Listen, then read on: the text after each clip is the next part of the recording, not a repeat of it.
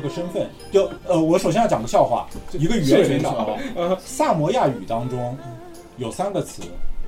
人类就属人的要素是是一类词，你所有的都能发现这这个特征。这个词根儿，然后另外一个呢是讲野兽，因为他们的生活和打猎有有直接关系。所有的野兽，所有的动物，比如说剥制的毛皮毯子，都会带这个这个部分。第三类，领导。这段我他妈一定要给你剪进去。我我非常喜欢这个这个故事，这个故事的点在于什么呢？它明确了一件事：第一个，领导不是人。就因为我以前攻击攻击领导，一直有句话叫“领导也是人”，意思是说他也他表现他的无能性。但是这个这个这个三个词之间的关系，它一方面表现了你不能用一般人的标准去要求领导，同时还另另外提醒大家不要用畜生来形容领导，因为这一定是错误的。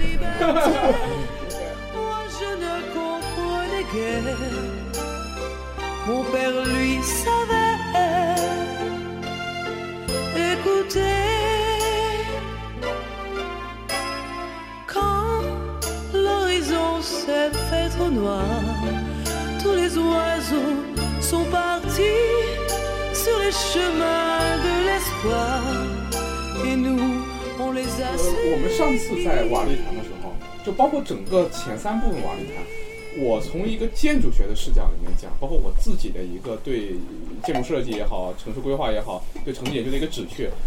我可能就近期啊，我的核心关键词儿就是四个字：自发秩序。就上上面三三期碎片谈，其实就是围绕这个自发秩序秩序去聊的。因为因为这个自发秩序跟我们息息相关啊，我们坐在这里就是因为这个自发秩序，而且在我们这里，这玩意儿现在被打压嘛，哎，我觉得我的我们的第二部分第二趴就从这四个字开始开始了，就是因为为什么呢？因为当时新会跟我去探讨我们第二次，我得批一下，我最近胃不好，呃啊啊啊。容易凉啊，我稍微批一下。有有个有个，对对，没事儿，我就有个毯子给你裹一下，对，后面有毯子，对，有个毯子给你裹一下，对，我们都用过，这个挺好。这个 啊，那好，公共一下，对，公共一下，参与一下公共，那个毯子而且很暖和，对。对，OK，这个就这个对，然后 就把有点夸张，用那个用那感觉有个希腊点夸张。把肚子遮一遮，对。哦那个罗马袍，对对对，哎，都挺好，对。然后就是当时新会给我讲到自发秩序的时候，他提他提到一个点，其实我还蛮在意的，就他说无论是中国还是美国，现在在政治学研究里面对自发秩序提的都很少了。哎，我们就可以从这个点开始讲，为什么当代政治学研究中对自发秩序开始不提了呢？中国嘛是我们都生活的地方，然后美国嘛是社会科学最发达的地方，确实现在提自发秩序都提的比较少。中国就是众所周知啊，就是呃，就行政力量，对吧？先说一下现在研究的一个情况吧，就是研究现在他关注些什么？就是政治科学界在上世纪大概五六十六七十年代冷战时期，他们挺关注公民社会，其实就跟自发秩序很有关联啊。老美呃，美国为什么他们对自发秩序的关注度也在降低？就是学界啊，为什么？因为首先他们过去对这个东西的关注就是想做成一些结果。因为我一开始的公民社会理论他是这么说的：说随着现代化的推进，然后呃城市化的城市化率升高，然后经济水平发展，会有一个中产阶层，就是大家可能做医医生、律师、教师等等这么一些记者等等这样这么一些比较体面的职业，然后就会有公民社，这些人就会结社，形成公民社会。有了公民社会，又干啥呢？政治转型。老美想的就是这么不单纯。然后他其实非常单纯，就是觉得有因就有果，对但是没想到没想到中间插出来一个互联网。还有就对，然后然后后来我们就发现，尤其是到冷战以后，因为一下子少了一级，然后老美觉得这个事情应该很顺理成章的推动了，但是后后来嗯，因为互联网，因为各种各样的因素，然后我们就发现这个逻辑链里面好几块都成问题。第一个是有了中产阶级就一定会有公民社会吗？就是因为我们的很多中产阶级可以是体制内的，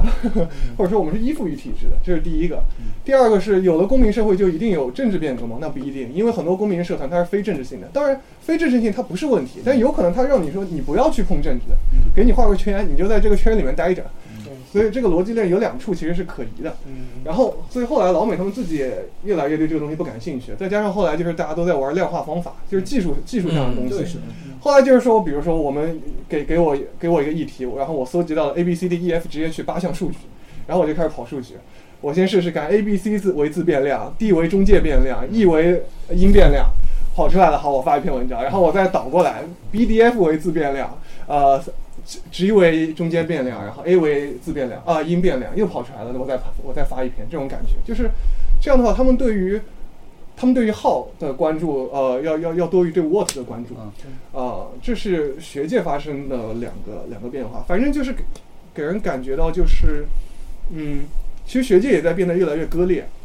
一方面就是因为大家都在卷嘛，大家会关注方法，很大程度上是因为方法好发文章，而且方法比较容易。对，就是比较比较容易受到认可。这个东西比较，这个方法本身也是一个很很方便受到量化考评的这么一个呃一种方式。所以说现在期刊它期刊现在也在分化，有的就是发量量化的文章，有的就是发定性文章。可能他们还会再进一步的分裂，因为量化那边嗯具体的方法更多。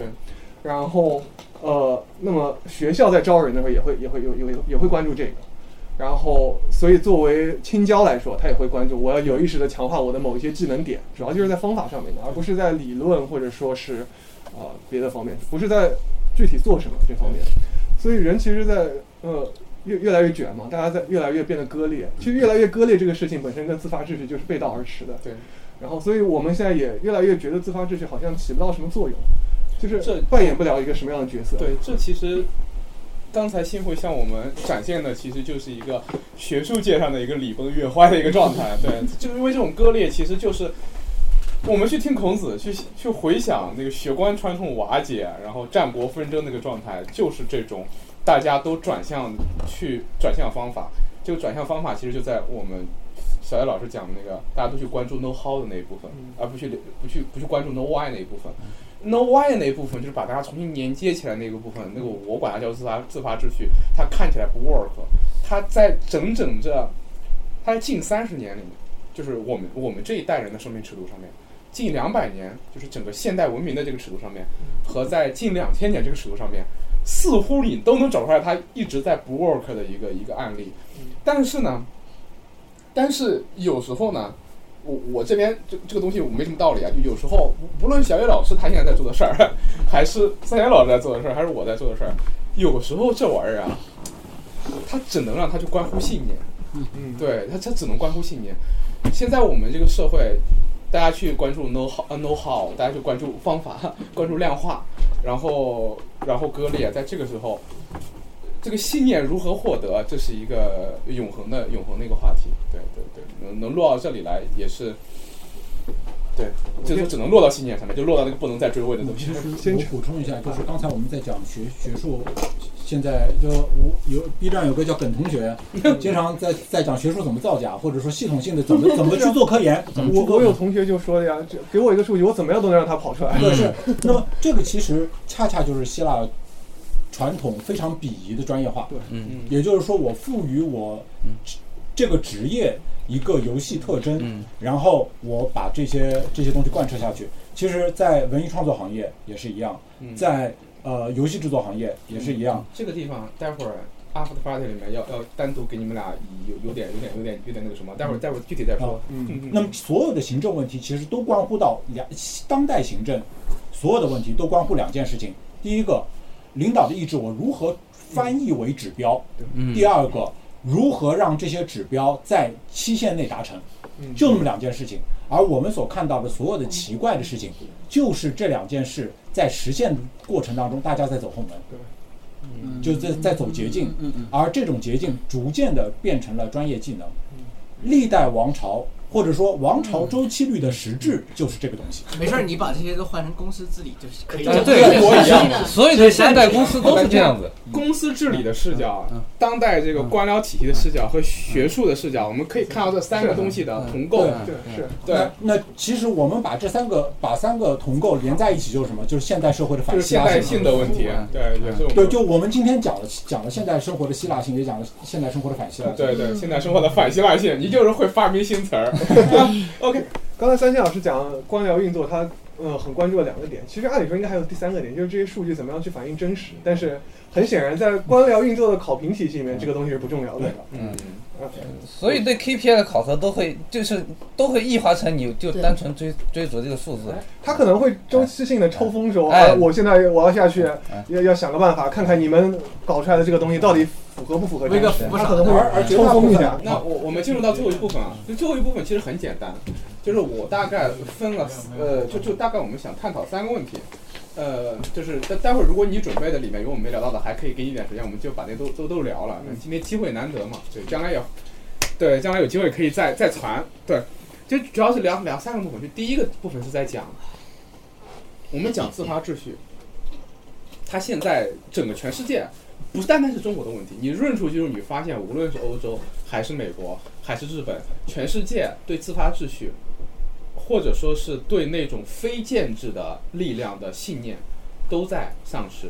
就是说，我们就是我我一直在说，就是就当然就过去我在建筑上面去说这个问题，就是我们中国建筑所面临的问题，是在中特语境下的现代性极端版，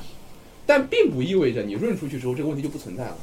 它依然存在，它在美国、在欧洲依然存在，只不过在我们这边。所以说呢，那同样的，那跟它相关的就是就是所就一切问题，就除了建筑之外的一切问题，我们其实都可以这么理解。就现在我们国内所面临的这些问题，不是我们独有的，不是我们独有的。所以说润也不是一个万能解药嘛，就你出去之后也要面对这些问题的。对，这是一。那恰恰就是说，那我们回来，那对自发秩序。我我们就是就我我自己是有一个很无赖有的信念，对吧？所以说我才会一直这么关注它。所以说我们就不妨来看看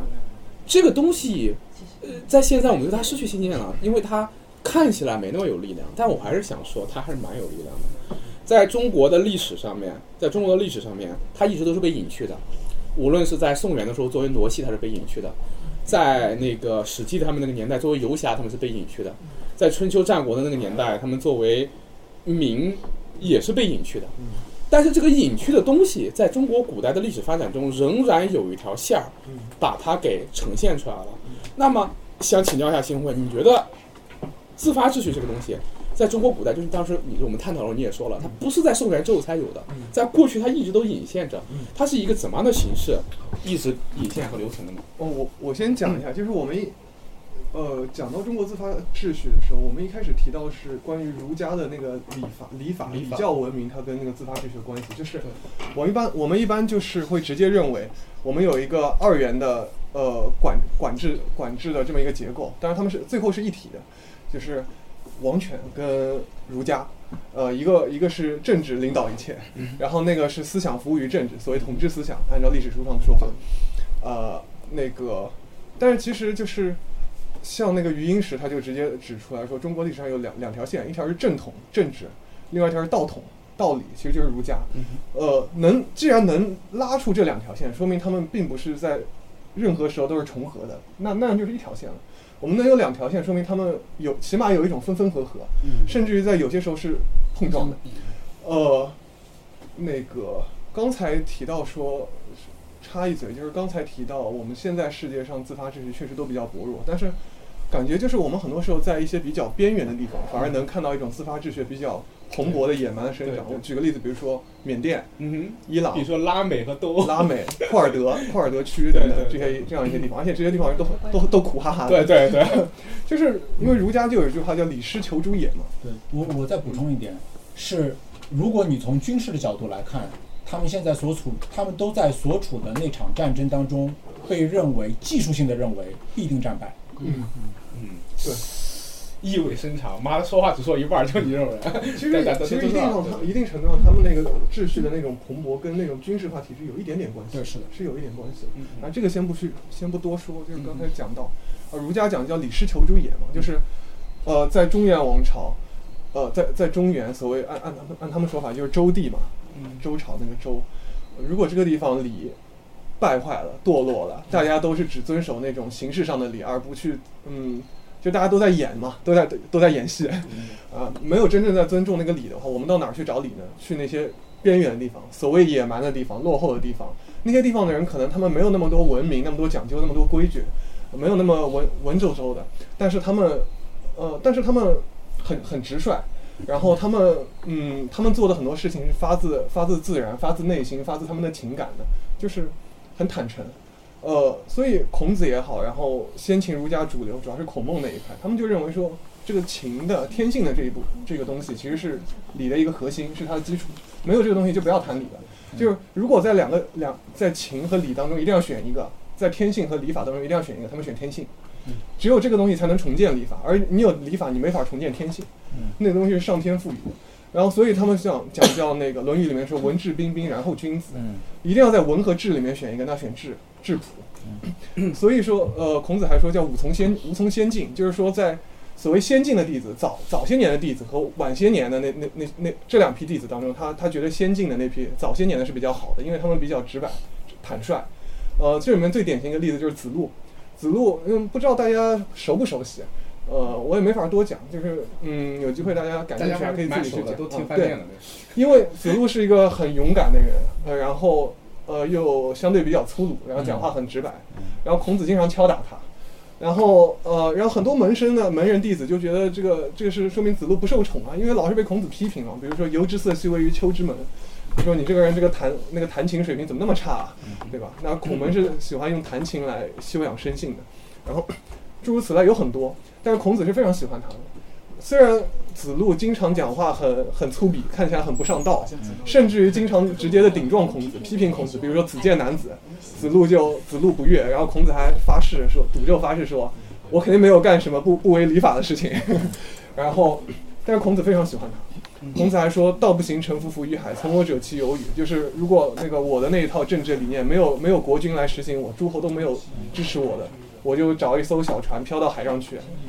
这个时候跟从我的大概只有子路吧。然后子路听了很开心，孔孔子又敲打了他一下。然后，并且子路最后的结局是很呃很惨的，就是战死，而且最后什么正衣冠而死之类的。嗯，然后嗯，就是其实对孔子来说，他更喜欢的是这样一种比较质朴的、比较野蛮的这么一些人，因为在他看来，这帮人才是需要礼乐的人。如果你已经本身就很文明了，像我们当中我们时代的很多人，呃，可能不太需要那么多规矩，因为本身就已经很乖了，何必要那么多规矩来管着呢？这是他们那时候的一个观点。呃，嗯，我看一下，从哪儿再继续接下去呢？我正好先提一个，嗯就是为什么为什么减肥和锻炼是个很重要的事情？第二件赶紧办，。因为这个要在合适的季节搞。然后，但是 但是另外。晚上可以啊，晚上可以。但是另外还有一件事情是什么？就是为什么体育体育运动 game 这个东西它是需要规则的？啊，我我就是我特别喜欢就是《哈利波特》的第四本，因为这个故事这个故事在所有的整个大大的故事体系当中，特别在强调一个年轻人怎么去玩一个游戏。嗯嗯，你你和你的对手之间到底是什么关系？对嗯，对，去年我回头再重新把这一部分单独截了出来，我觉得它比后面凤凰社出现之后的故事要来的深刻，是因为如果不解决我和我敌人的关系，我和我对手之间的关系，其实我是没有自己的定位的。对对。其实我我我我我我之前一直说，哎，这这地方要酸一下了，哼是不要在意。啊就是我我觉得我今今年就是跟热米和 L Y 我们经常不是厮混吗？为什么我要在意？我 有什么？没有没有没有没有没有没有我的就是热米和 L，就我从小是一个因为就社会化程度不高的人，就我从小是个社会化程度不高的人。然后 L Y 和热米呢是社会化程度相对高一点的拿针，就是就是他们直男朋友很多，就是我们在一块儿我从小一直没有人能跟我开那种直男之间的玩笑，就直男之间的那种恶语相加，然后就跟你就是就是那种半讽刺的开玩笑，就是一个人要在这种男性之间的，就不不是说一个一个人一个男，就一个一个男孩儿或者说一个人吧，要在这种伙伴游戏之间，最重要的过程就是在这个过程中认识自己，就跟他讲的是一样的。如果你从小到大是一个人被关在一个屋里面，自己从小到大读书的话，你反而不认识你自己。你可能懂很多所谓的道理，但你唯独不认识你自己。但你当你跟伙伴一块玩的时候，伙伴就跟你说你的包好丑，对，然后你的尺寸不好看，对对，你走路别那样走，你怎么这么怂？这都是 L Y，经常我们俩在一块儿，你自行车链子都锈成那样了，没有人愿意跟你这样人约会的，开玩笑啊。对，这个昨天晚上吴燕还说了，嗯说哎媛你瘦了之后真的变得清秀了。我说你终于说出来心里话。对，为什么伙伴重要？为什么伙伴重要？伙伴就是就是我这样恰说，三千老师刚才说那个那个敌人不单单是敌人，他可能是伙伴。在有的时候你们在一块儿竞争，一块儿在竞技，然后有时候你们更多是在在在在玩儿。然后在这个过程中，人才能更好的认识自己。所以说，这个是非常非常重要的。我觉得我今年能够认识大家，能够有热米和 L Y 这样的直男朋友。他其实也就是代表说他俩都是弯的吗？他其实也代表另外一个东西，就是呃，为什么我们的就是工作会变成卷？其实，当你保持在一个友谊关系或者说一个呃良善的竞争秩序当中的时候，你卷这个东西其实不存在的，对，因为我们卷的目的是去夺取唯一的果实，嗯，对对吧？其实其实归根结底，竞争就是什么？当目的和果实不唯一的时候，它可以是一个游戏，所以我才我才在主办的游戏当中可以颁出最佳体育精神奖。对对，就是就就是这么一回事。但是当竞争的是仅有的七把椅子的时候，事情就会变坏。嗯是的，是的。OK，我们继续。我补充讲一句，就是因为其实游戏竞技这个事情，它如果要跟公共生活呃发生关联的话，我觉得这里面有三个特质是比较重要。第一是竞争性，嗯呃，没有竞争就没有活力。对。第二是要呃对手之间要彼此尊重，嗯要尊重对方的人格，然后然后不要呃，但你可以说一些垃圾话，但是 垃圾话是放在场上的。对。嗯，到了场下大家是彼此尊重。第三是大家在一套规则下面玩。那这三点都很重要垃圾话，我必须要对对它进行一个解释，包括就是我们的足球体育其实有非常多的垃圾话，或者说非常野蛮的部分，对它是一种碰，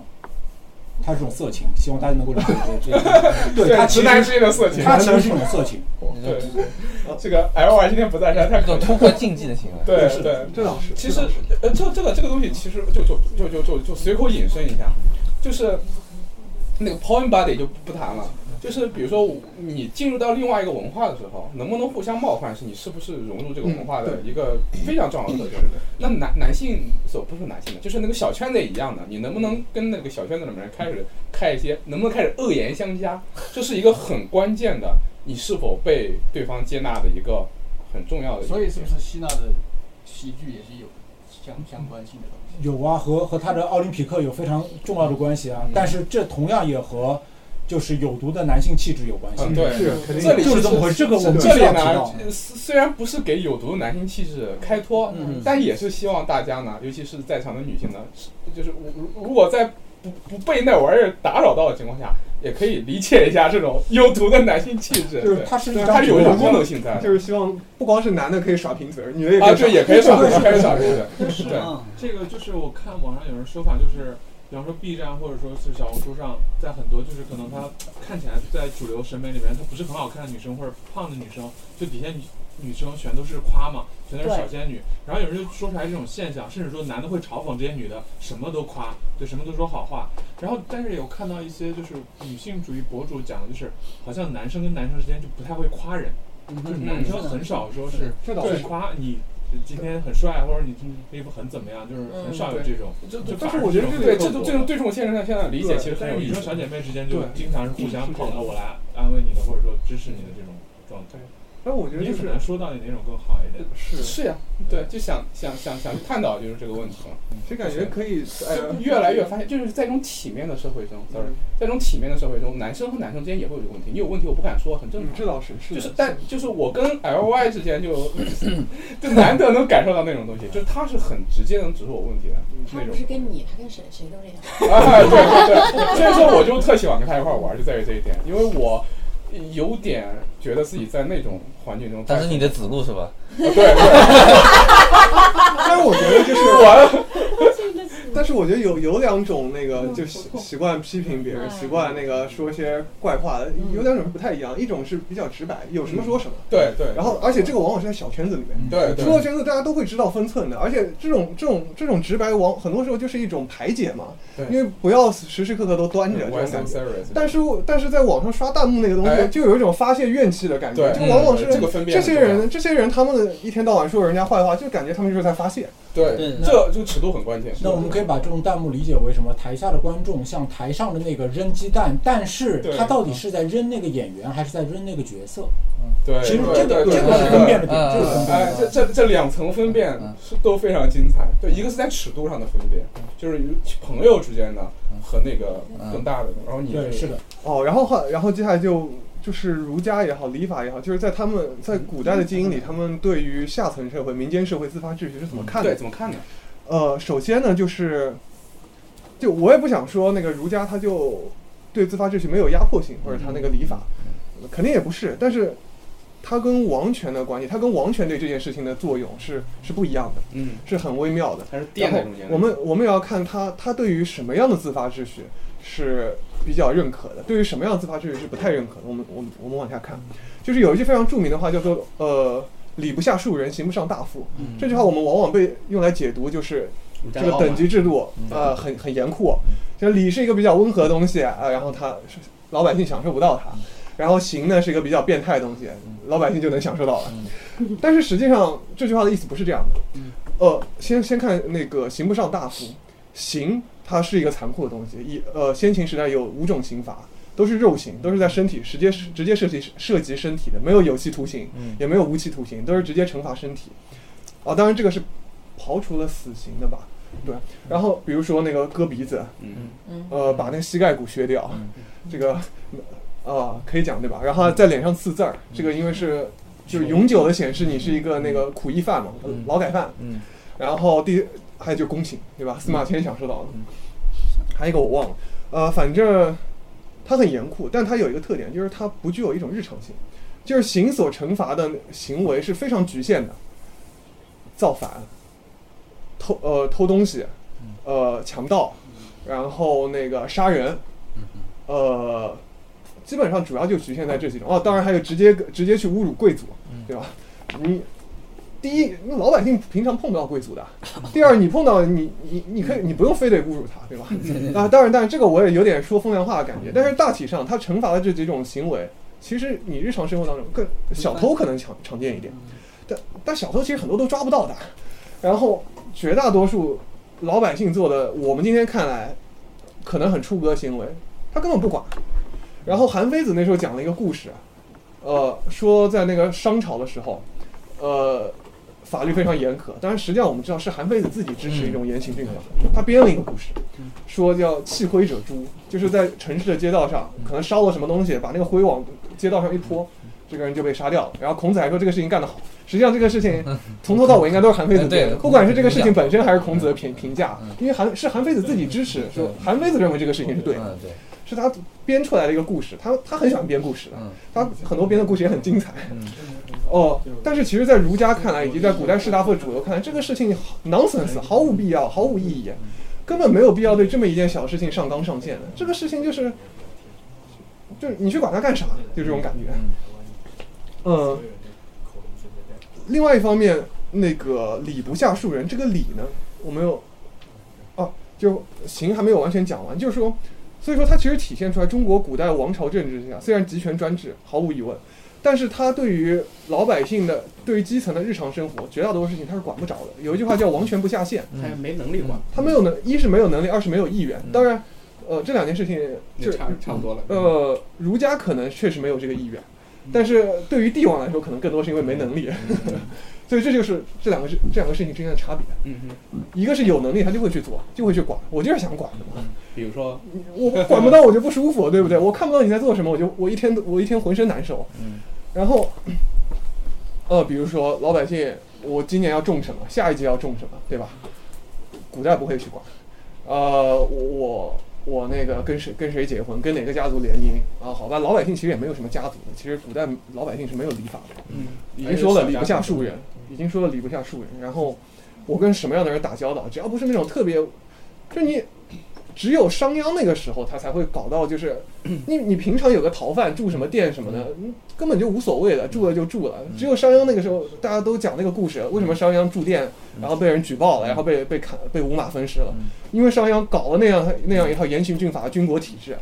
然后使得老百姓也要被逼着去不能跟这些人打交道，不能跟这些政治犯打交道。我讲这个故事是因为平常老百姓根本不 care 这个，上面也不会管老百姓去跟这些人打交道，所以我们以前看到各种侠客故事嘛，都是跟那些危险的人打交道，然后包括西方的很多那个斯汤达啊什么乱七八糟写的一些侠客故事，老百姓经常帮助这些人。我经常就在想，帮助这些人，老百姓会被惩罚吗？一种可能他被惩罚了，但是英雄不 care，英雄不 care 老百姓呃帮他的老百姓怎么样？第二种可能就是根本不会被惩罚，因为官府觉得老百姓是非政治的，嗯老百姓是非政治性的，他帮这个人不是一个政治行为，只是因为你是个客人，嗯或者说你是一个需要帮助的人，我去帮助你，这就是重点。就是在古代的儒家也好，就是在主流的士大夫看来，民间社会它是非政治性的，嗯嗯他诚然它是在政治上它是处于一种低下的地位，完全是被动的，但是你是你的绝大多数行为，包括甚至你说的很多牢骚话，直接指向政府的，甚至指向高层的话，就是牢骚。所谓的叫端起饭碗吃饭，放下筷子骂娘，嗯根本无所谓嗯。他们不会说你是你你们都吃饭砸锅。如果如果如果锅被砸了，他们按理说在儒家看来，他们应该先想是不是我们把锅给砸了，不是老百姓自己砸的。他也没那本事对。砸你的锅。然后，所以说他们的那个控制，包括说那个那种那种拜神，拜什么样的神，在那个赛会上面，呃，搞什么搞什么样的演出，演什么样的戏，唱什么玩意儿，随便爱咋地咋地。呃，当然后来他们会把这个称为淫词嘛，就是淫是那个淫秽的淫，词是那个祠堂的词。但这个淫词不是说那个黄色，嗯。是说他那个拜的不是那个国家认可的正统的神。嗯，但是绝大多数时候不会去管这些东西，只有在个个别的时候才会管。好，所以说他建他所谓的刑刑不上庶人，这个呃刑不上大夫，他用刑来管老百姓，但实际上他建立起来是一种嗯不太日常化的、非常不严密的控制，在这个很在这个满是满是网的这个筛子筛子下面，自自发秩序是有生长空间的。然后理不上理不下庶人，嗯。这个理它是温和的，没有错，它不会直接惩罚你的肉体，如果你违反了理。但是这个理呢，我们现在一般翻译出来，还是会把它翻译成叫礼法，因为它其实它没有这种直接的肉体上的强制性，但它有一种社会意义、社会地位、社会身份意义上的强制性，而且它是日常性的，就是你你的举呃士大夫、先秦的贵族那些统治阶层的人，他们做他们的一一举一动、一言一行，尤其是在那种社交场合，必须要遵守这个东西，管得非常严，而你每做一个动作都要小心，对吧？但当然，这很大程度上也是因为这帮人本来是一帮粗人，嗯。尤其是那帮贵族，就打打杀杀，这帮粗人是要被这么管一管。然后，所以呃，这个礼礼呃，这个礼这个东西呢，它虽然他的惩罚不是很严酷，而且他们认为，呃，贵族不应该受到肉刑，他们是有尊严的人，不应该受到那个刑肉刑。像司马迁那个就是，所以在他看来是一个奇耻大辱，因为司马迁认为我是一个非常有尊严的人。然后呃，如果你违反了礼，你不会受到肉刑，但是你会被认为说你不属于我们这个圈子，你不你你失去这个地位了，你失去这个社会地位了，社死了嘛？那就是在传统社会下，社死当然是个很严重的事情，就是你变成了一个被排挤，你在成为一个城邦之外的人，呃，而且礼这个礼这个东西的意义，它主要就是，其实它主要就是个政治意义，呃，它主要就是用来让这帮要做重大政治决策、做 big deal 的人，你们老实点，不要一拍脑袋，就是每一个动作我们都要慢一点，然后跟什么人打交道都有对应的一套规矩，然后被这套规矩你一直管着，然后但是这套规矩不是只是管着，它很多时候也有释放你天性的一部分，比如说在葬礼的时候要什么要跳几下，要要大哭，不像后来哭丧，呃，明后来礼仪里面的哭丧只是只有女性才才负责哭丧，那是一个性别定位了。但是在早期的那些贵族的礼仪里面，那些贵族他们自己要跳要大哭，就这是一种对他们情性、对他们天性的一种释放。所以理查同时兼顾到这两项。好，所以说回到民间秩序、呃民间社会这个事情上面。简单来说，就是儒家他对于非政治性的那种民间的表达，各种各样的表达，他根本不 care。嗯，而且在某种程度上，他会带有一点点的欣赏。嗯当然，这种欣赏啊、呃不是很重要，他主要是说，可能在选拔人才的时候，他可能会说，我们要从民间选拔一些呃比较有天赋的，而且这帮人比我们这帮文明人可能嗯更直率一点，可能在某些方面能力和品行更好一点。但是就自发秩序本身来说，他就是说我们我们不管，嗯，大多数时候我们所以管它才是自发秩序。嗯对，重点就在于不管，他们觉得没有必要，没有意义，管了也没有好处。嗯然后呃，但是也有一个前提，它是非政治性的。嗯，哦我们设定你是非，我们在我们的预设当中你是非政治性的，所以你们可以这样搞。当你们不非政治性的，我们当然要管管你，你就是刁民了嘛。对，啊，这个不光是在王权看来你是刁民，儒家看来你也是刁民，所以这个是，当然是他对自发秩序压抑的一面。呃，所以说，哦，所以在这样一套比较宽松的管制之下，哎呀，呃，所以到了我有我们看到的就是戏台那一部分，就是到了宋元时期，随着呃商品经济的发展，城市的兴起，然后有大量的那个农民做生意啊，还有大量的那个被抛出呃主流的社会秩序秩序的那些流民涌进了城市以后，他们就自发秩序就生长出来，就有戏曲。但是中国的戏曲，呃，它的一个，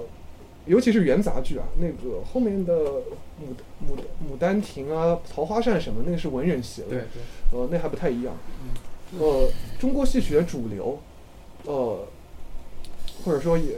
它的一个高峰，所谓的元曲，它完全是民间性的。对，虽然是文人在创作，但是那也是一些一些被打入了三教九流的文人，因为元朝下压下去的，因为元朝看不起儒生嘛，看不起士大夫，把他们下放到了社会的中下层，一直到很后面才恢复科举，元朝中后期才恢复。然后，所以说它主要是一个民间的表达。然后，所以说，因为它是一个中呃，可能可能从汉朝以后就没有这么一种主要的艺术形式是这种民间表达，唐诗宋词都不是。嗯，早期的汉乐府是有的，诗经民歌也都是有的。对，但是很长时间没有了，所以这个表达非常生猛。元曲它的一个很很感动人的地方就在于它的语言的生猛、直白，《窦娥冤》里面就有很多。然后，但是它的局限性就是在于我们刚才已经提到了，它被划了一个圈，你就是民间民间社会，你是个非政治的东西，你只能在这儿跳。所以说这是，嗯，而而且它被限定的是一个比较下层的东西。呃，所呃，所以一直到清末民国的时候，比如说广东省啊什么，一直到民国初年，广东省教育厅他都会发文章说，都会发一个法令说我们要把戏戏曲都给禁掉。为什么？因为他们、呃、太猛了，有违风化，对，妨碍风化，用台湾人的一个罪名讲那时候，呃，对，就是这些东西太猛了，所以这个其实是中国戏曲的可能是一个比较主要的面向吧，这就是。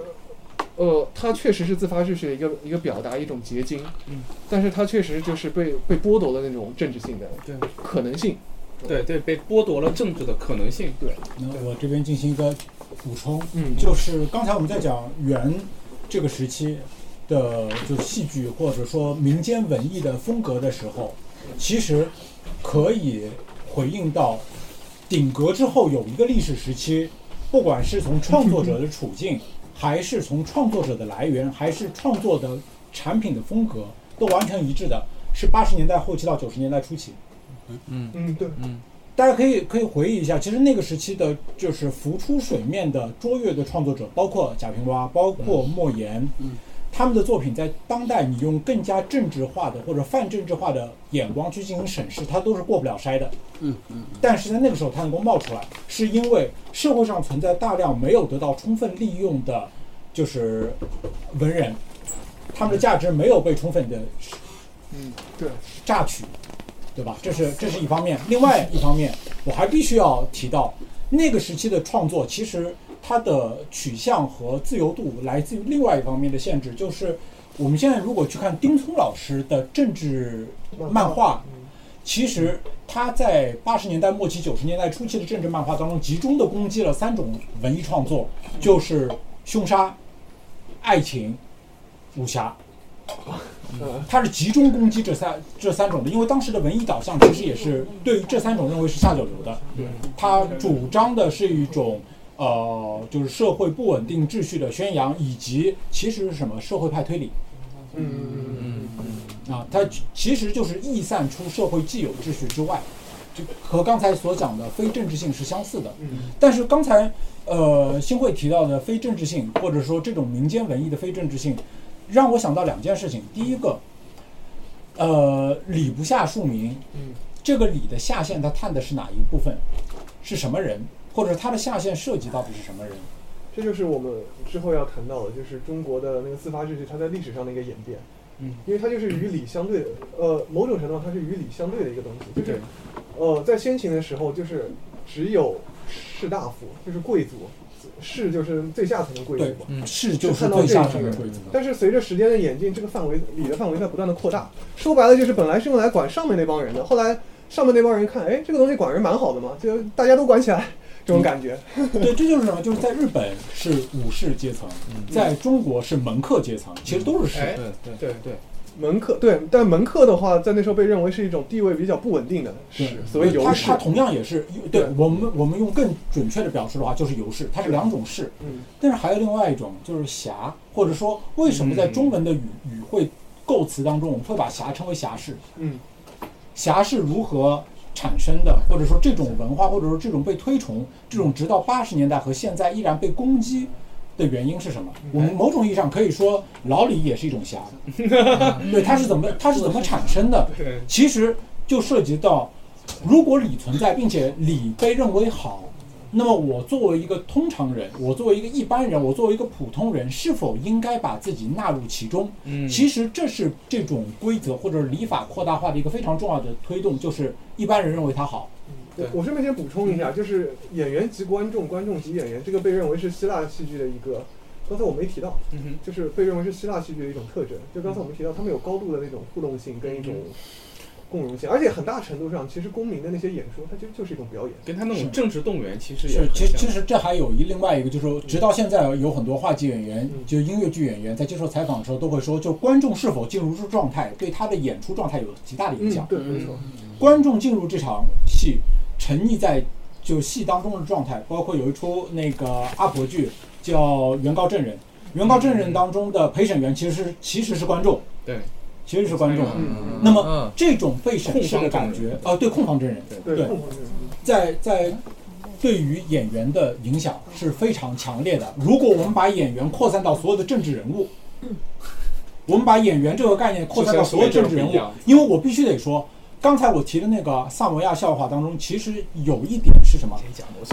领导是一个正常人所扮演的角色，这才是为什么我会说挪的始终存在，就是有一个角色，有一个挪进挪戏当中的角色，包括在呃，就是就是俄罗斯的那个演出当中，也会有一个传统角色叫人皮狼，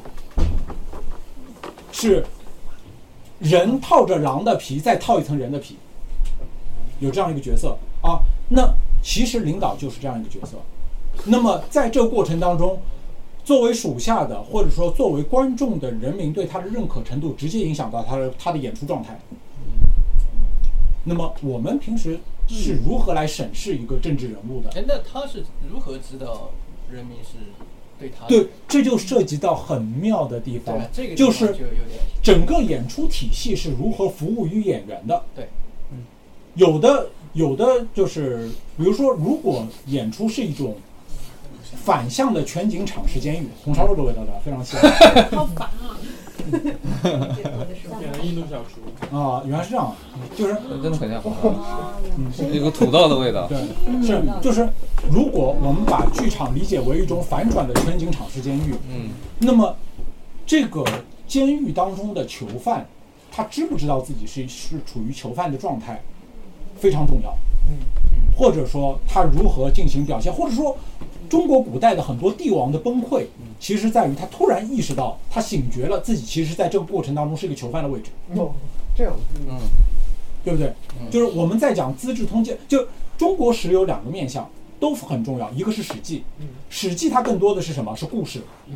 故事告诉你一种悲剧，告诉你一种故事的必然性。如果你看到这，这个是，呃，这个是《冰与火》当中的一段啊，呃，电视剧里的一段，就是你已经经历了前面的那一切，如果经历了这一切，你还相信这个故事会有个好结果，那我只能说你没有走心。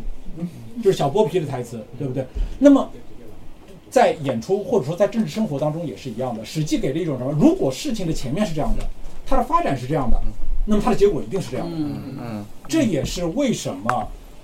呃，司马迁说需要做大量的现场考证，但是他不需要做对他的陈述进行精确的细节负责的原因。嗯嗯因为他对这他对这一点同样有着自己几十年政治生活的确信。嗯嗯如果事情以这样的这样的方式开始，以这样的形式开展，它最后一定是个结局。哦而中国历史有另外一种面向是《资治通鉴》，就是当事情以这样的方式开始，经历了这样的环节，你可以做什么样的选择？嗯这是中国历史的另外一种面向。其实儒家对于就是事情已经这样了，然后我怎么样把它就是结构已经是这样了，就是王权的那个绝对的地位，就王权已经压倒了他，在汉武帝以后，嗯王权已经压倒了他以后，他们他们一般采取什么样的方式来哎，正好就表达他们不，正好就介入到你下面那一部分的内容。这这一块还不完全没是事儿，你先顺着。是因为我们这里讲的是上层，对不是下层的。就是孔用孔子说法叫叫讽谏嘛，嗯讽刺的讽，进谏那个谏言的那个谏，就说直谏啊什么的，就是很危险。但是如果我不见呢，这个不符合我的责任感，因为我觉得我我觉得他就是他觉得他是忠忠君的嘛，或者因为我们今天讲叫忠于国家，当然那时候没有国家这一说，呃，如果我不见，那就是不忠。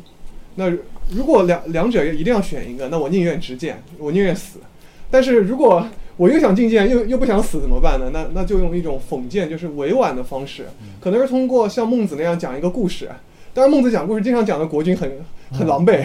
我觉得这个特特别好，就是讲一个以前的故事，对，然后让黄呃让让领导者觉得啊，确实事情是这样，所以还是回到老李曾经说过的，就是好的说理一定有会有例子，因为例子比你的道理更有生命力，嗯，更有冲击力。其实也是戏剧相比单纯的理论论述来的更有道理的原因，对不对？我们讲我们讲那个另外一个层面，其实我们刚才讲到讽谏，讽谏的另外另外一个层面，离我们更近的 层面是什么？就是苏联笑话是，如果一个市民他既识字，又有充分的创作欲望，他可能还是一个东北人，经历了丰富而跌宕的一生。九十年代是东北人经历了丰富而跌宕的一生，同时他又认识，呃一些老毛子，能够知道这些苏联笑话。那么中国式的苏联笑话就是他作为一个市民讽谏的一个出发点。所以这些互联网段子，这些呃那个微博笑话，它是怎么来的？它的缘起是什么？或者说，一切人都是知识分子的情况下，戏剧的传统就变成了你基于自己经历的荒诞生活而编出的一系列笑话。嗯嗯嗯对，嗯，嗯其实，在古代的话，他们当呃，对于这些笑话、段子什么的，就是最早的时候，君王也好，那些贵族也好，他们其实会做一件事情，叫做采风。就是我们现在说艺术家出去采风，但其实最早采风采的就是这些民间的各种各样的牢骚话，还有民歌民谣里面。因为说白了，大家要把这些编成段子，然后而且以前人都很能歌善舞嘛，要把它唱出来。然后有各种民谣什么的，记录了很多这样的，而且《诗经》的那个风风雅颂的风就是这个东西，嗯就是民歌里面记载了大量带有政治性意味的东西。当然，我们可以把它解释成情歌，没有问题。呃，所以这个就是，哎，这个也是以前对这种的一种处理方式，而且他就认为说，你下层社会确实是非政治性的，但是你有这样一些政治表达，有有这样一些牢骚是很正常的一件事情。当然，我们现在有一点不一样的，就是刚才呃三千老师提到说，我们现在是人均知识分子，识字率都很高，我们都不是草民了。那么这个这个时候，其实跟过去确实在性质上面是会有一些不一样的。当代政治学的所以我觉得《诗经》。其实现在在解读的时候有另外一层，就是《诗经》到底是谁编撰的？嗯，就是市民在说的可能是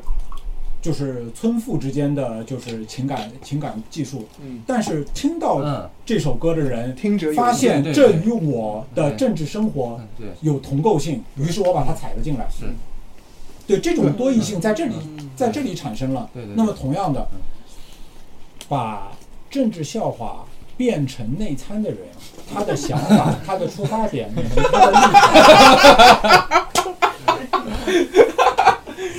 就是戏剧有一个就是什么，就是我们一直现在讲电影啊，打破第四面墙，打破第四 打破第四面墙，其实不是什么新的技术，它是戏剧诞生伊始就带出来的，就是我需要让观众感觉到你的生活在被我攻击，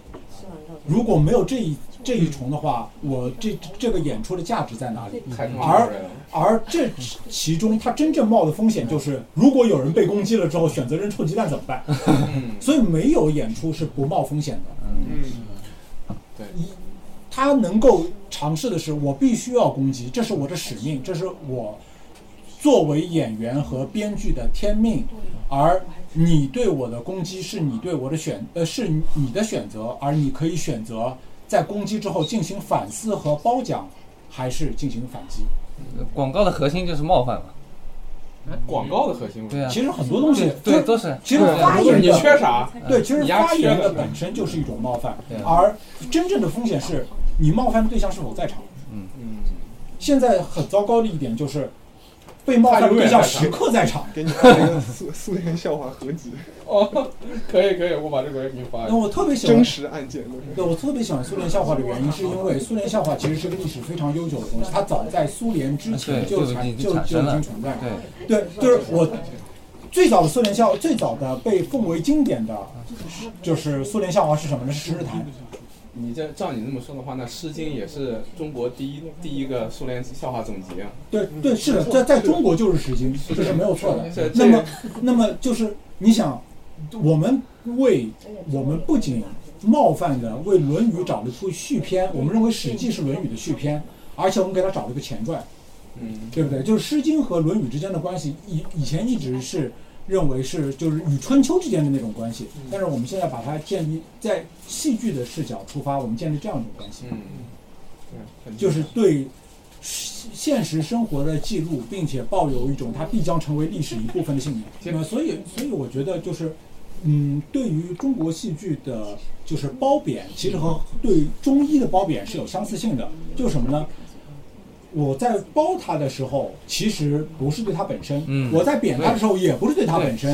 它和它其实就是对文脉，对文脉的一种就是赞同或者不赞同，一种就是亲近或者是疏离。嗯，那么，如果我明确了这一点的话，那么一切简中或者说一切中文的记录，它都可以成为史或者说戏曲的一部分。嗯这就是八九十年代这一代对于就是武侠小说的亲近，其实是因为武侠小说记录了中国当代史。哎，让我想起来一件事儿，我不知道那个人是在我们饭店听友群里面，还是在呼左呼右听友群里面，有一个哥们儿，我对他印象特别深刻，他是个 Excel，是咱们是咱饭店听友群吗？二群啊，二群二群啊，是那个哥们儿，他是每天会把今天的事情写一句话，像《左传》一样的，嗯，几月几号，就一句，对，他是春秋啊，这就是对，春秋这就是春秋啊，对，这就是一个人的春秋，一个人的春秋。就那件事情让我觉得特别酷，他就会把今天所有新闻咀嚼完之后来判断我今天写哪句。我觉得这个很酷很酷，而且写的非常好。那个对，所以我在二群对吧？所以我有一个互联网的观察和评价，就是有一个朋友非常讨厌马都工的，就是睡前消息。我说，你可以不喜欢睡前消息，但是有睡前消息的时代，肯定比没有睡前消息的时代更好。而而一个一而一个有意识会去写自己的左传的人，他一定是既看睡前消息，也能找到世界苦茶的人。对，对我不会放弃某任何世界苦茶也是小野老师开始写左传嘛？对呃不不写写春秋啊，写春秋，他自己一个人的春秋，一个人的春秋。我觉得，我觉得，我觉得这两件事情就给了我一个很大启发，就是我觉得至少我们现在还活在一个有有苦茶的时代嘛。其实每个人都可以有一自有一个自己的春秋，在人均知识分子时代。是，而而这两个节目其实也像某种就是运动会当中的竞技的人士，或者说呃和就是剧作大会当中不同的剧作家一样，他们的存在，他们的 gaming 本身要比谁胜谁负来的更重要。是英雄和那个啥，这个你刚才说的那个，对，就就是你不是你不是说我要去打败他，而是我在向其他人就是讲话，这和所有的辩论赛的游戏规则是一样的。嗯，OK，挺好。我觉得我们可以进入到，也不能说最后一个阶段啊，就是我们时时间还够吗五点半了差不多，已经到了。其实聊再再再再补最后一段，给你一个发挥的机会。呃，刚才就是我们就就就把这个最最后一个话题聊一下，其实是两个话题啊，一个是呢，呃我们刚才谈了上层视角，嗯，就是对自发秩序的一个上层视角，还有就是我们中国历代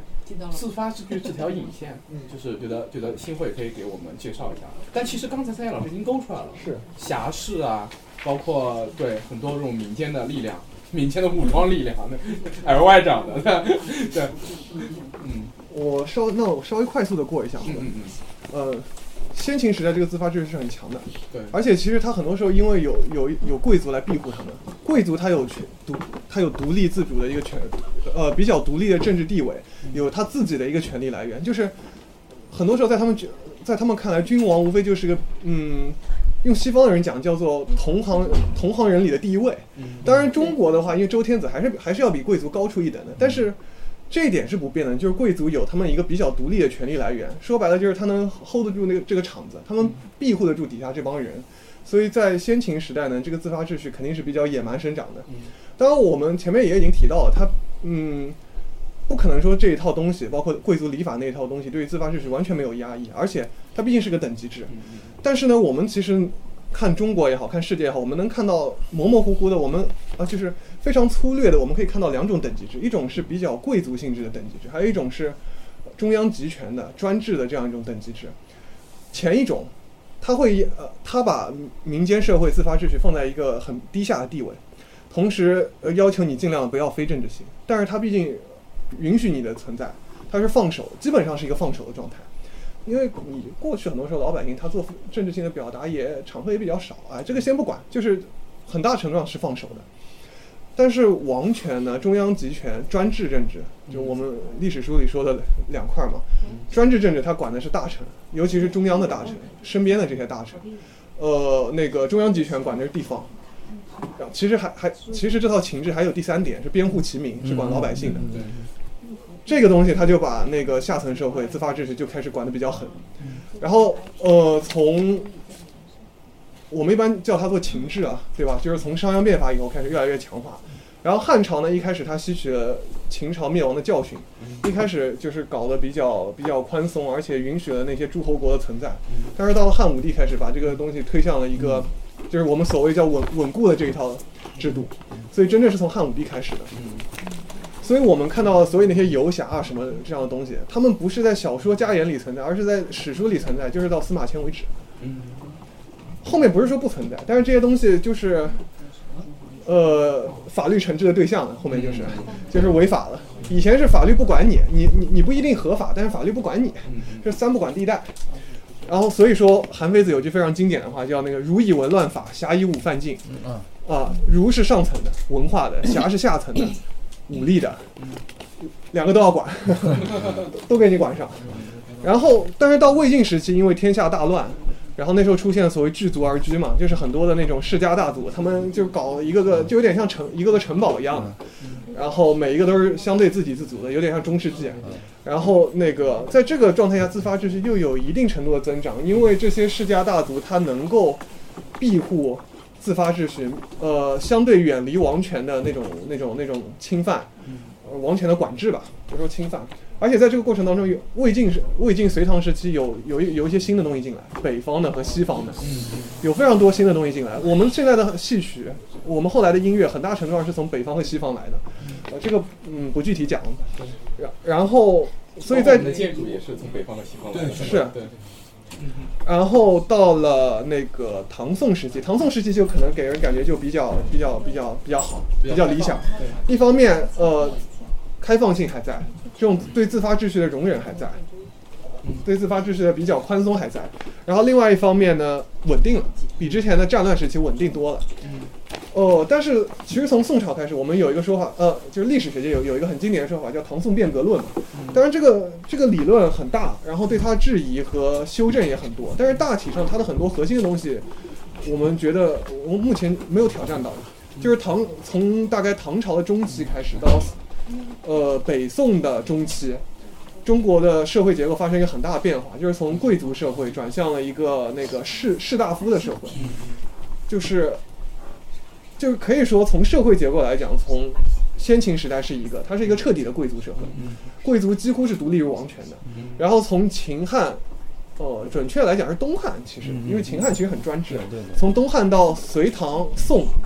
是呃，到到隋唐，到隋唐，到唐朝中期是一个贵族的社，呃，是另外一个贵族社会。他贵族已经从属于王权了，对。对，门阀贵族，他贵族已经从属于王权，但他还有比较大的独立性。然后，但是从到了宋朝以后，就是所谓的士族，对，他们从从道理上来讲，从权力的来源，从他们权力的那个是怎么被授予的角度来讲，他们是依附于王权的。呃，虽然他们很多时候王权不能具体的管到那些乡村。但是，呃，他们的权力来源是属于王权，然后再有一个就是我们要讲到的理学，呃，理学其实也也有点微妙，因为我们一般讲存天理灭人欲，其实灭的是谁的欲啊？灭的是上面那帮人的欲，这跟礼法是同一回，是一个道理。一开始管的都是上面那帮人，但后来呢，呃，这个上面那帮人也就发现了这个东西管人很好嘛，那大家都管起来，而且关键因为有理学的存在。使得士大夫认为，管一管也没什么问题，就管一管也没有什么问题。所以说，从朱熹他们开始搞宗族这个东西，宗族这个东西跟以前的那些世家大族完全不一样。世家大族是属于上层的，我们前面讲的礼不下庶人，只有上层才有那个需要，只有贵族那些文化人呃文呃书香门第才有那个需要去记忆很多代以前。本家族发生的事情要有一些传承，小民百姓根本不 care 这个东西，没有什么可传承的嘛，对吧？然后很多时候家族规模是很小的，也没有什么，呃，族谱啊，呃，宗法制这些东西没有的，呃，一直到宋朝，理学这个，呃，尤其是南宋的时候，朱熹他们搞出这个宗族，把老百姓都要用宗族的体制来管理起来，我们就看到后来有的族田、族谱、家法。呃，族学、族族人出资那个立学校等等，这这这就成了一套非常严密的制度了。这个东西确实管人管得很狠，而且从那个上再再回到上层政治呢，从宋朝以后有这么一个趋向，就是宋朝开始中央集权在增强，就是安史之乱以后，尤其是哦，应该说是从宋朝建立以后，中国历史上再也没有出现过可以值得一提的地方性的叛乱，就是它能够挑战中央权威的再也没有了。宋元明清都没有，中央集权增强了，就说明。但是中央集权增强的同时，在顶层我们看到，其实，在宋朝的时候，它有同时存在两股趋势：王权增强了，相权也在增强。宋朝有一个士大夫的所谓道理的统治，呃，王国王呃皇帝得服他，皇帝还得听他讲经。宋朝发展出一套非常独特的经言制度，就是不光是给小皇帝讲经，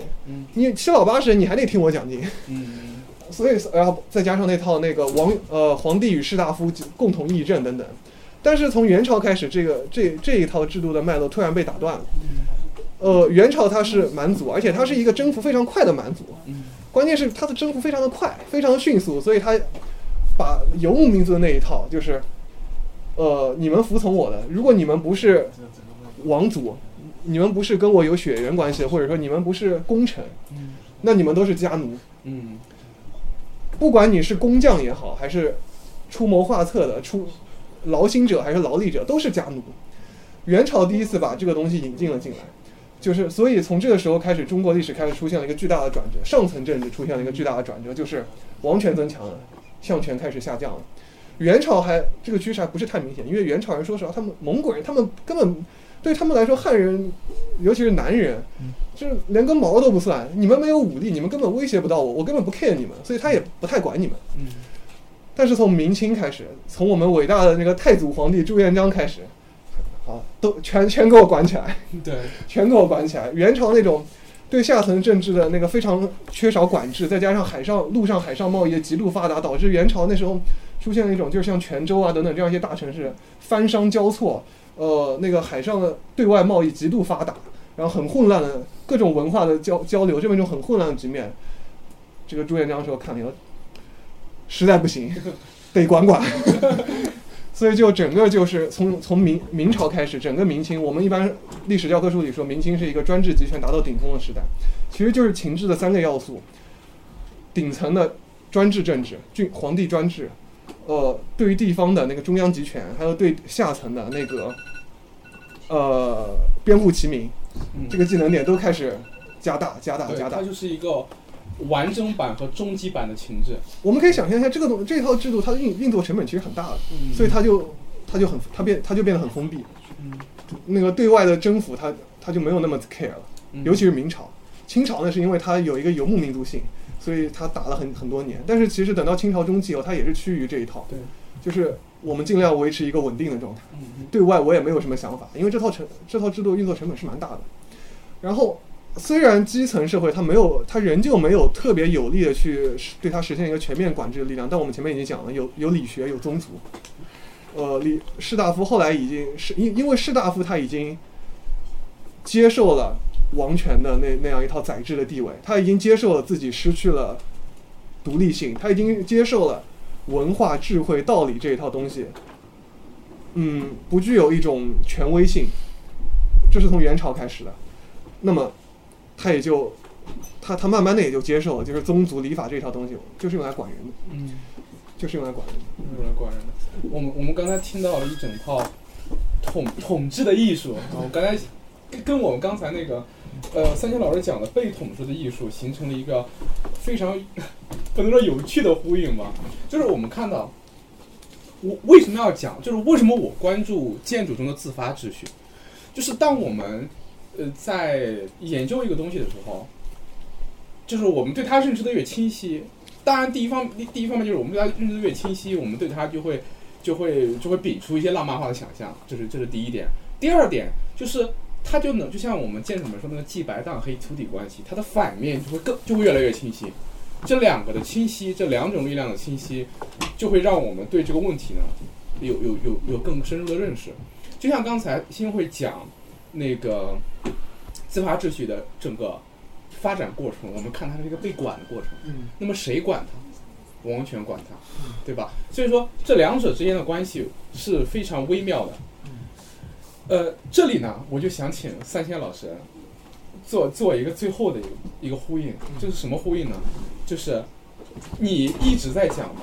就是刚刚才那个刚才那个新会讲那个东西里面，还有一个就是说两条线儿，一个是王权和一个是道统之间的关系。对，王权、道统、自发秩序和管制，刚才我们讲到的这些在历史中的所有要素，其实在当下都有它的阴阴影，不能说阴影，都有它的余余音啊。这其实是什么？是如果我们把它放置到剧场当中的话，它就是导演可以在排演排演的部分是一个暴君，但是你得接受你的结果。也就是说，你可以要求你的就是行政部门，你作为一个帝皇，你可以要求你的行政部门按照你说的做，但是对于导致的结果，你要随时做好做最下最急兆的这样的准备。嗯对嗯但是如果你对于臣下、对于百姓、对于社稷都有要求，就是已经到了对社稷也有要求的时候，那么这一切就已经无可挽回了。嗯它表现出一种末日景观，嗯表现出一种末日景观。那么对于我而言，我需要考虑的不是说这样有这样一个皇帝好和不好，这不是我我能考虑的。是，这不是我能考虑的。就是在那个冬天，我去看 BBS 的时候，我觉得 BBS 它就是美国导呃美国观众和影评人会对这部电影的评价是，它是上一部《钢铁之躯》是一个呃是一个诞生故事，它其实是个宗教故事的一个，它是这个宗教故事的延续。但是对我而言很简单，就是这世上如果真的有一个超级英雄，有个超人，我要不要和他共存在同一个世界上？以及这个故事它最后也展出了，就是作为一个凡人，你与如何与这样一种就是超超越你的存在，但是它又以人类的面相出现，你怎么与它相处？它里面展示了两种选择，就是 Lex Luthor 和那个 Bruce Wayne，对吧？他们的共同点在于他们是富有者，或者说你可以把他们理解为一种知识分子，就是在可以与神抗衡的领某某一个领域，我是有财富的。那么你是否站出来，这是其一。第二个，你以什么样的姿态站出来？那么其实 Lex Luthor 的这样一个形象，在我看来，因为你没没有办法通过打打败超人来否认他的价值。嗯嗯，那么同样的，你以什么样的方式去参与一种当今的政治生活？首先是摆脱自己的末日感，其次是帮助其他人摆脱末日感。大家一起去说啊，现在过得好绝望，是没有任何帮助的。好，回到前前面我们说的，就是如果我们要讲一个现代人如何自处，我们假设就就跟我我觉得很有启发的就是我如何和 Chat GPT 相处。嗯，我首先给他假设一个身份，这点特别有帮助。然后你你你你你把这个地方跟布鲁斯呃跟那个布鲁斯韦恩的那个选择可以再结对，布鲁合一下斯韦恩的那一点是什么？就是我不需要与超人抗衡，虽然就那个转折非常非常的生硬，嗯这个生硬也是所有的剧作者都面临的问题，我无法解决这个系统性的问题。你为什么不打下去？超人已经在那儿了，你又打不过他，对对，对他，他那个故事最生硬的地方就是他好像已经打赢了，他好像已经打赢了，但是这在真真实的真实生活当中就是这样的，嗯。因为所有的政治失败或者说政治挑战行为的失败，就是在于你以为你揭竿而起就已经是赢了，不是的，揭竿而起或者说吹响冲锋号是呃一个结果，但是这个结果没有任何承诺性质，嗯它并不能承诺你的胜利，这个是当时那个编剧没有解决的问题。而在我看来，就是你都不应该去吹那个冲锋号。嗯，中国的士大夫在过去的几千年形成的传统就是，他如果听我说的，我就说给他听；他如果不听我说的，我准备好怎么活下去。嗯你总是要选择活下去的。对，就是当代当代性的当代生活的一种，或者说罪恶感，就在于他告诉年轻人，告诉所有人，你有不活下去这个选择。但是我认为我们应该旗帜鲜明的反对，就是退出游戏永远不是一种选择，嗯，玩下去。玩下去，就是玩下去，看到最后，因为这就是这个退出啊，它本身和另外一个东西是一样的，就是我要站在最前排，我要我要坐在贵宾席上看世界毁灭。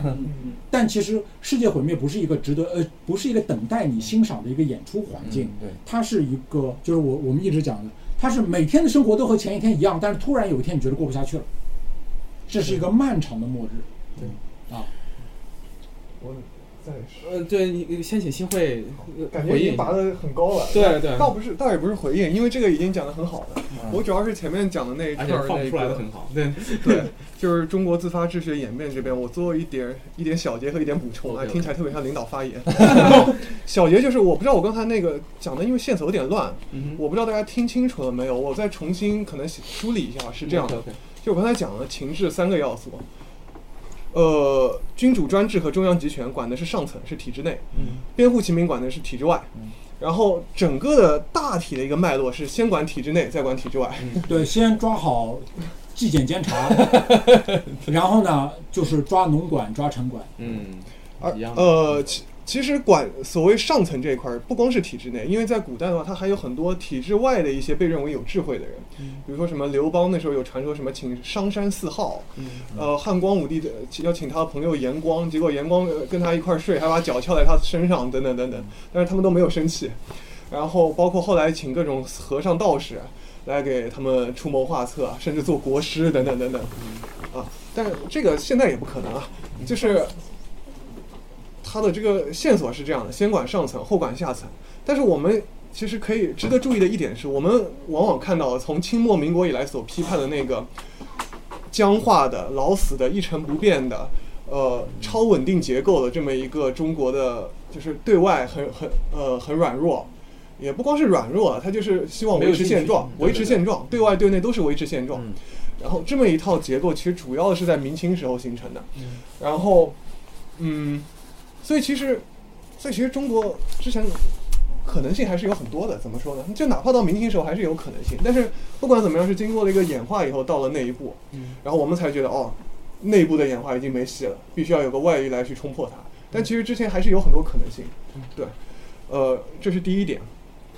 第二点就是，其实哪怕是到明清的时候，我们发现到后来发生变革的时候，就比如说我们说那个宗族礼法用来管控下层社会的这么一个东西，宗族礼法它不是一个代表皇权直接掌控的，它不是一种直接控制，它是一种间接控制。它有地下的，还而且还都还有下层的参与的。它是一个间接控制，其实很大程度上是靠那个乡绅士大夫的一种自发自觉的管控来做这件事情。但实际上，这个东西到了晚清民国以来，甚至在更早的时候，就会发现，其实它不光是一种管控性的力量，它它有很强的一种，它它也会变成一个自发秩序。说白了，就是当一个新的力量进来把它激活了以后，它也会变成一个自发秩序。说白了，就是首先它很牢固、很团结，嗯，这个规模又挺大的，经常一个寨一个寨的在那里。后来就会发现，它其实会变成一种，嗯，参与去更新秩序，呃，去抵抗一种之前的对这么一种力量。我们就发现它有，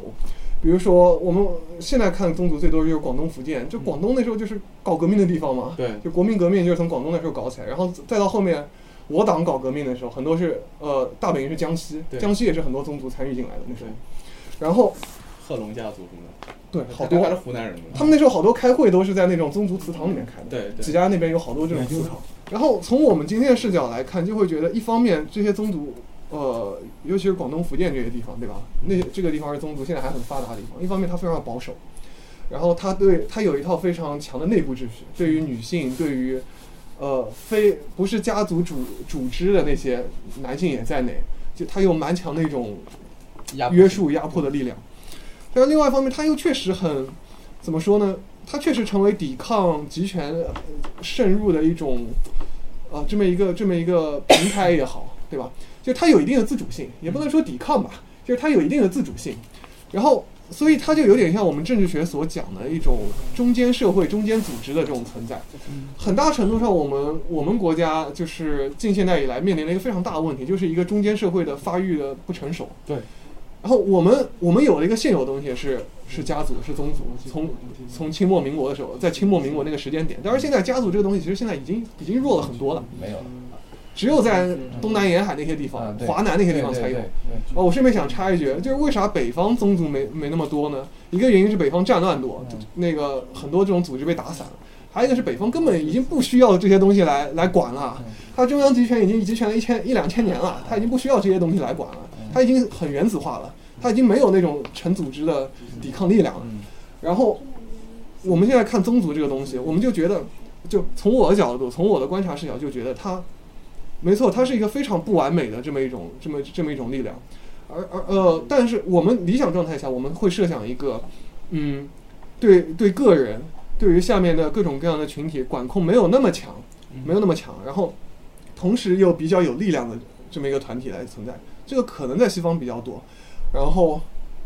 但是我们现在有的是那个。然后与此同时呢，我们我们作为城市里的人，我们嗯，说白了就是我们现在也想要有一些自发秩序嘛，我们也想建立一些新的东西，呃，这个就是呃怎么说呢？就是从宗族到这儿，哎，我前面想说啥？呃，就说宗族它之所以能有一定的自主性，它就是在于它是这么一种中间社会、中间群体、中间团体这么一种力量存在。嗯那自发秩序建立的意义，它就是在于想要去多多少少的，就是我们建立的，在现在这个情况下，肯定是没有多少力量可言了。但是我们就想在我们呃力所能及的范围内，然后去建立这么一些东西，嗯然后去有一套嗯属于我们自己的生活，我们自己的表达，嗯嗯是这样的。，OK OK，我觉得我觉得讲的非常好，对，然后嗯，这也是也呼应了我们这个客厅嘛，对，在在这里，其实我我我我简简简单单总结一下，其实就是为什么今天要传这个剧呢？就在于就是新会这边，它可以从一个政治学和跟戏剧更相关的视角，为我们更好的梳理，无论是古希腊还是我们这边的脉络。但是，就像饭店的一个意识一样，就我们去了解这些东西，不是说它好玩儿，或者我们也不希望它变成闲谈。就有三千老师可以把它什么呢？把它拉回到我们现在，就看我们当下的政治现实，当看当下的我们所经历的一切，还有把我们让我们聚在这个客厅里面的一切，跟刚才就跟新会讲的这些东西的一个关系，对，包括我们理解当下，理解当下的政治和当下的戏剧的这样的关系，通过对他们的理解，我们能更好理解我们作为人的，就作为一个生活在当下的一个人的处境和境况，还有我们应该怎么样在这个时代生活，这是一个太大的命题了。而且我，包括我个人在内，包括我们很多朋友，我们都因为这个东西而困惑：我要不要润？如果润不了怎么办？我在这个当下我该怎么怎么生活？我应该怎么面对我起来之后要面对的这个日常的生活？和我在这样一个情况下，我怎么去做我的规划？我还要不要结婚？我要不要生孩子？对吧？就是